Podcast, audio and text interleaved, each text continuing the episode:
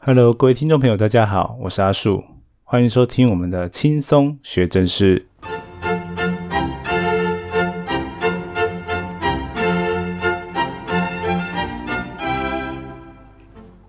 今天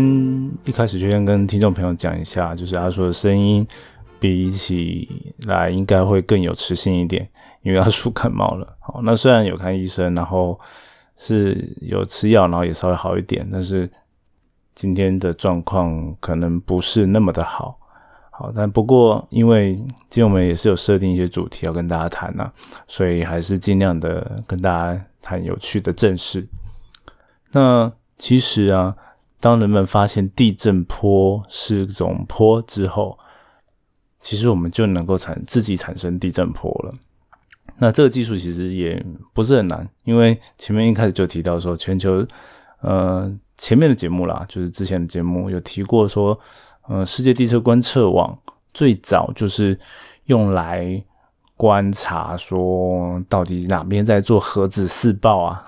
对，来监测这件事情。所以其实。如果我们能够放个炸弹去炸开来，那当然也是可以去收到它的震波。而且，我们只要把测地震的那些接收器啊、测站，就是地震仪啊，摆放得宜的话，那么就可以去收到说，嗯，我们人工制造出来的地震波。好，那这样有什么好处呢？因为第一个，那个震波是人工放的，所以我想放在哪？就放在哪里？好，那再就是啊，地震车站也是我们来放的嘛，所以我们可以布那种小型的，就专门收特定频率的震波的地震仪，那就可以收到，嗯，那那个特定的频率，它还可以减少掉滤波嘞。因为我刚前面没有跟大家提到，其实我们大自然界，如果你摆了地震仪在地上啊，它无时无刻都会受到一些微小的震动，然后这个东西呢。其实也还好，就是很小，但是也不会被误判成地震，因为差很多。但是呢，在资料上就会看起来就是呃很多杂讯的小点。好，你可以想象到，就是我们平常在环境中哦，你放个那个分贝计，你很很大声的去喊它，当然会收到呃九十几啊、一百啊或更大的分贝数。但你平常没事把它放着，其实它就是收到了一定的噪音，这样一定微微的白就是背景噪音这样。好，那好，回到正题来，就是我们可以用人工的方式去做探勘，好，就可以看到地下有什么。那这样有什么好处？哦，这样好处可大。这个技术啊，其实最，呃，只能说最发大财的用途，当然就是挖石油。我讲到大发大财，大家不要笑，就是是真的，因为石油现在还是人们最重要的能源嘛。然后，所以，嗯，探勘石油这件事情，当然就是非常的有钱，好，可以有利可以图的。好，那么如果啊，我们用地震波打到地底下，可以知道说地层长怎么样的话，其实就可以帮助我们找到说，哦，有哪些地方，其实要有那个石油油气的这些地方是比较特定的地质构造，哦，你要有一个凹，就是往上。嗯，拱起来的地方，这好难用用那个不用图片形容，反正就是你要有一个空洞啊，它可以也不算真的空洞，就是它有特殊的像孔隙，就是地层里面的小洞洞很多，然后它有一个足够的空洞。然后在上面又有一层不比较没有孔隙，就是你不透气、不透水的层，去把它盖住。所以呢，油油其实是蛮轻的，所以它在地底下自然是会往上浮，好，而且它会浮在地下水上面。好，那你浮到上面的时候，被那些我刚刚讲的就比较密的地层挡住，然后就被储存在很多很多孔洞的地层里面。好，然后在地底下会长成这个样子的，都是。呃，特殊的地质构造，那我们只虽然看不到东西，东西都在地底下，但是呃，你经过一些地质的训练，哎，你从其他的地表调查就可以评估说，哎，这下面大概有可能会有，那我们就用震地震波哦去打，就更确定知道说啊，它的确切位置在哪里，这样到时候啊，我们那个油井钻下去就知道要钻哪一个点，哎，就比较容易钻。好，那甚至你。有时候地壳地就是地质的那个环境比较复杂，你没办法打直的井，那你当然也是先需要靠这种地震波哈去打一下地底下长什么样子，让我们知道说啊，我们可以绕怎样的路径过去。好，那这个是比较世俗庸俗一点的的一些方法哦。我们还是有这种东西，其实还是有高大上，还是有防灾的用途，那就是找断层。就是之前有提到说，哦，断层其实从地底下破到地表，然后很多地震啊都是发生在地底下好几公里的地方，所以这是断层如果在地底下是长怎么样的形貌哦，就非常重要。啊，我们不可能把整个断层都翻过来看啊，啊，如果真的可以翻过来看，那也不会有地震的。所以就是要靠这种间接式的的去观察，好，那就会用哦打地震波下去。然后再用接收仪收。那么地震波啊，遇到不同的地层，它会有一些反射哦起来。那遇到断层，断层就一个很特别，因为断层它其实代表就是你的地层的那种交界面啊，它遇过遇到断层的时候，就哎就会跑到往上跑或者是往下跑。所以你从就是地震波啊，它分析的结果也知道说啊，那边好像就有一个不连续，有一个断掉的地方。所以呢，就叫断层，就真的。实际上，你要看那个，就是可能网络上大家可以 Google 一下震波测勘，就是地震的震，坡形的坡，然后测量的测，然后探勘的勘，好，用这个四个字去找一些图啊，就会看到说啊，它有一些那种一包一包坡的那种图，然后它就会产生，就就会哎，有一些可能网页或者是资讯会告诉你说，哎，那个断层在哪边。它是真的可以帮助我们，可以去做看到的。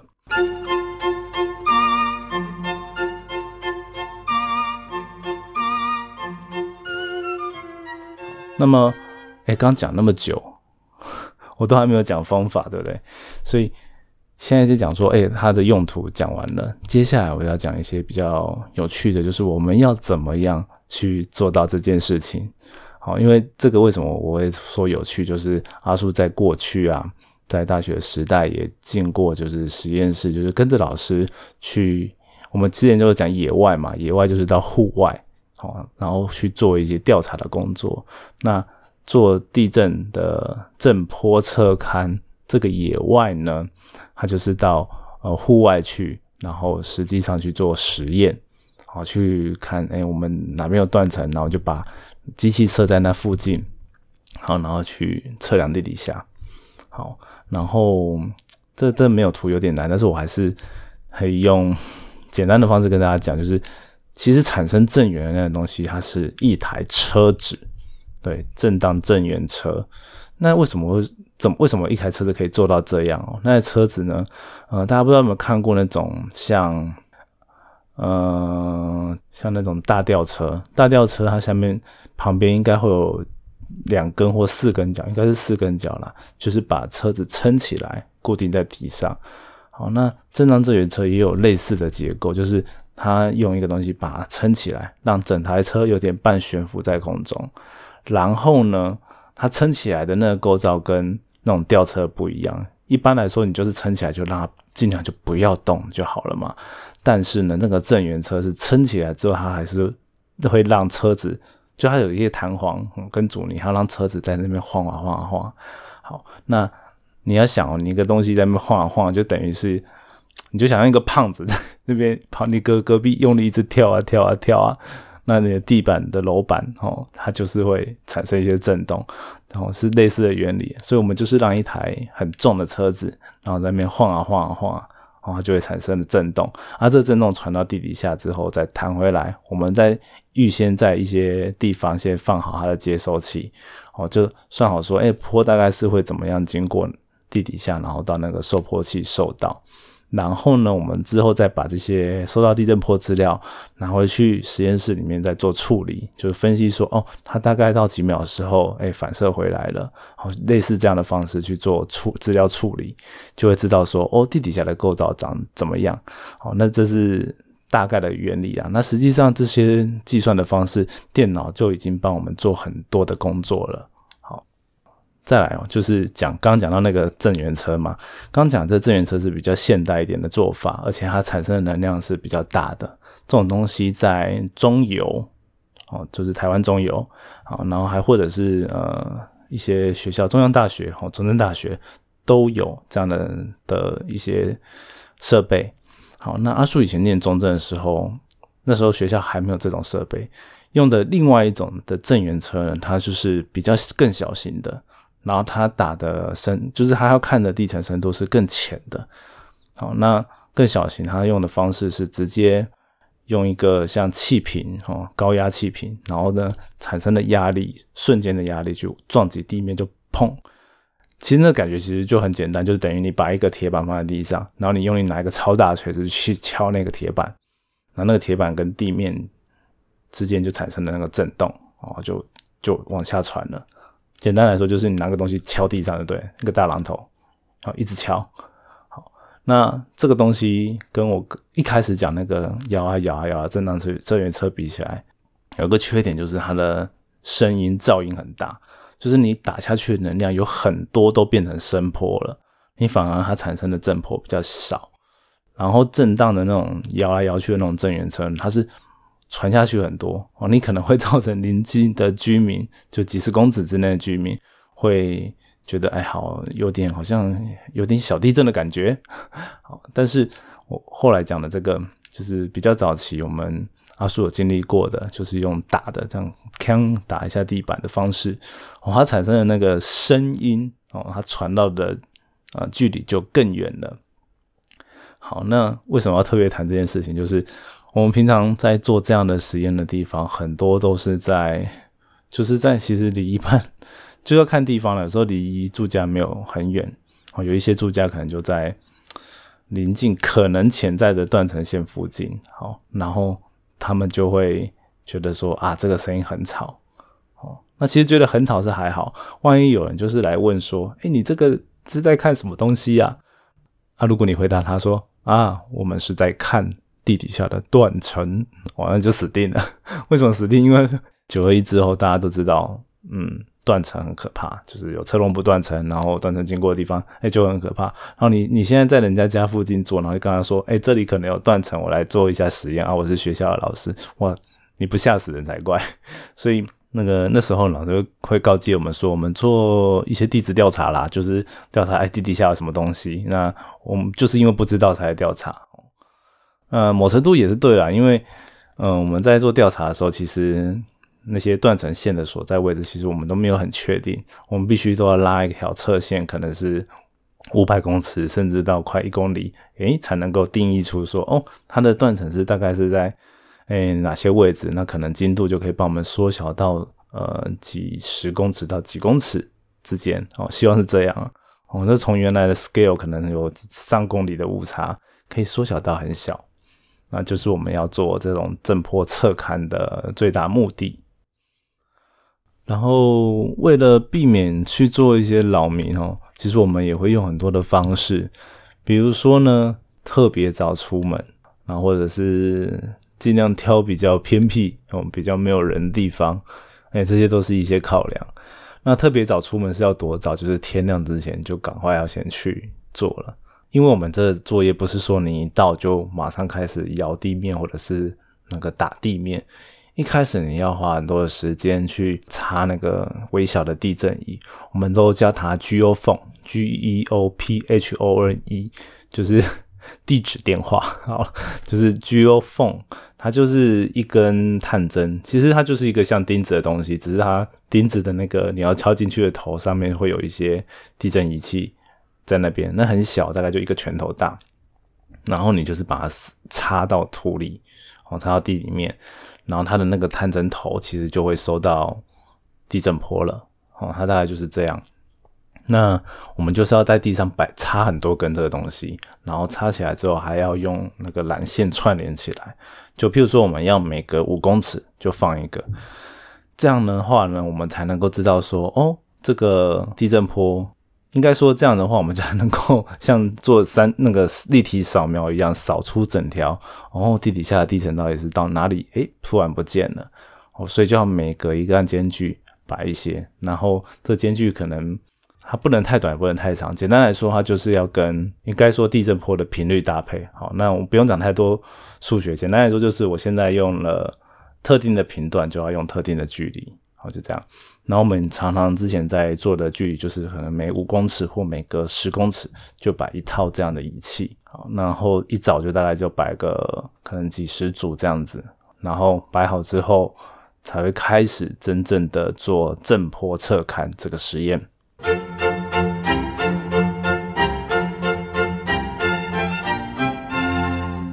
然后呢，我们就要派一些人，就是固在那个侧线的头啊、中间啊、尾巴，还有就是我刚刚讲的，就是设那种震荡车的地方。哦，那还有一个地方就是，就把我刚刚那个说缆线收完的地震资料收集起来的地方。哦，这些人，我们这些人之间都要拿着对讲机，哦，去 stand by 的说，哎。我要开始喽，然后哎，我刚刚讲说为什么侧线的头尾需要有人呢？他们也要帮忙看一看，说附近有没有什么动静啊？那为什么要看有没有动静呢？就是我们常常在坐的地方，就是离马路也很近啊，然后可能有时候甚至沿着马路去布放我们的侧站。那这样一来，如果有一些震动体靠近的话，它可能就会被我们侧站收进去。那对于我们来说，就是不要的资讯嘛。好，那什么样东西是震动体呢？举凡你人走过的声音，可能都有一点点。好，如果你是一台摩托车或一台汽车开过去，哇，完了，它完全就是一个超大干扰源。对，就是一个你在唱歌的时候，突然后面有很多噪音、的车车经过，这样，然后就把它录进去了，就大概是这种感觉。好，所以。呃，避免后续资料处理的困难，我们当然就是要先派人去盯着，说，哎，这时候有了，那我们就暂时不要做实验，就不要收资料，也不要那个敲地板，然后等到哎没有车了再开始做。然后其实，在那时候有很多有趣的事情，那主要就是阿树在接触的时候，刚好我们去的都是比较一些乡下地方，然后在那边做政策。然后大家其实连地质学这是什么东西不太不太清楚。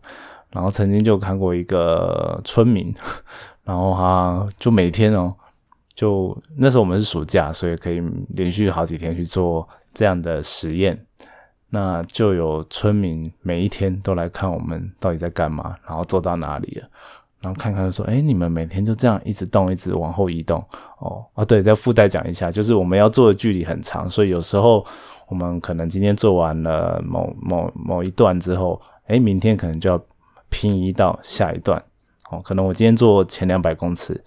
隔一天就是做两百到四百，然后第三天就是四百到八百，然后继续往后做下去，可能就是要做。个一大段，可能三公里或者是几百公尺这样子。好，然后就是 那村民就会每天都来看我们说，哦，哦，你们要要到最后要到哪里呀？然后有什么的，然后好心一点还可能会请我们喝个饮料啊什么的，蛮有趣的。对，那虽然有时候就是要特别小心啊，不要跟他们讲太敏感的一些地址名词，然后因为。这时候要你既然要做工作，然后你要花时间科普它，有时候也花蛮花时间的哦。但是像那种如果每天都来的，哎，其实是蛮好科普的一个对象。好，那么之后还有一个比较特别的，就是哦，不是我遇到，然后我同学有遇到，然后他们在我们经常在晚上吧，然后去做，然后就那边有很多那个标仔会经过，然后我们在做那个震波测看的时候啊。晚上就是因为在路边啊，所以我们会穿那个反光背心，就是让车子经过的时候，哎，看到有人在那边，然后不要被撞到，就跟一般在施工的状况很像。但不知道为什么那天就是那个标仔经过的时候，远远看到是说，看我警察，对，就是。我发现就以为我们是警察，然后在临检，因为我们也有摆那个交通锥，去把我们的做实验的区域给围起来，所以可能很远的看，然后看到哎反光背心，然后加交通锥，然后看起来也不像在施工，因为我们可能旁边就是刚好侦测车离比较远，然后我们隔壁就是用箱型车在那边放我们的仪器，然后就觉得说哎看会不会是警察，然后就赶快转我转弯就走了。老是在想说呢，隔天如果被发现不是的话，会不会被被打？好，那这是比较有趣的经验了。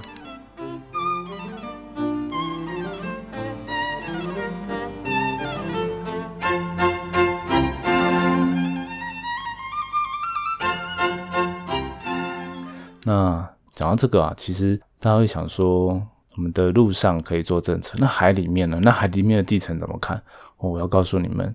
海里一样也可以做正坡测勘。哦，那你说，哎，那海底我是不是要到那个海底底下去？呃，放一个那个震荡车，然后跟海底也绑地震仪，然后敲了一下，哎，那超难的哎！我如果没有水下机器人，很难做。啊，所以要跟你们说，不用，我们在船上面，在海水的表层就可以做了。那海底的震地震震波测勘呢，它是用一个很巨大的空气枪打出来，就是嘣一声哦，那很大的那个声响，然后它同时产生一些冲击波往。那个水底下冲，然后呢，冲到冲击波到水底之后，其实那个坡还可以再往呃地底下哦深入好几百公尺哦，甚至到公里等级，然后再弹回来。那跟我刚刚讲的一样的原理，就是我们也不用在海底设那种接收器，我们在呃海面上面放接收器就好了，接收那些震波的。那我们只要把空气墙打下去，然后那些接收器会收到。那我们就知道说，哦，地底那个海床地底下的构造是长怎么样？好，那其实这中间还有很多复杂的细节，比如说，你想说怎么那么好？那那我中间的海水怎么办？海水不会对我们的地震波有影响吗？影响吗？当然也会有。所以那我们还是要知道说，哦，海水的不同分层，就是海底底下的海水并不是很均匀的，所以就知道说，哦，海底的盐度、密度。温度啊，这些变化是怎么样？诶，可以可以帮我们回推说，哦，我们的空气相产生的震波啊，经过那边是多少的坡数？所以我们的啊地震那个打出来的空气墙的那个地震波，收到接收器之后，诶，我们要扣掉多少的秒数哦，才会是真正的诶地层的那个位置的所在，都要去做这一些换算。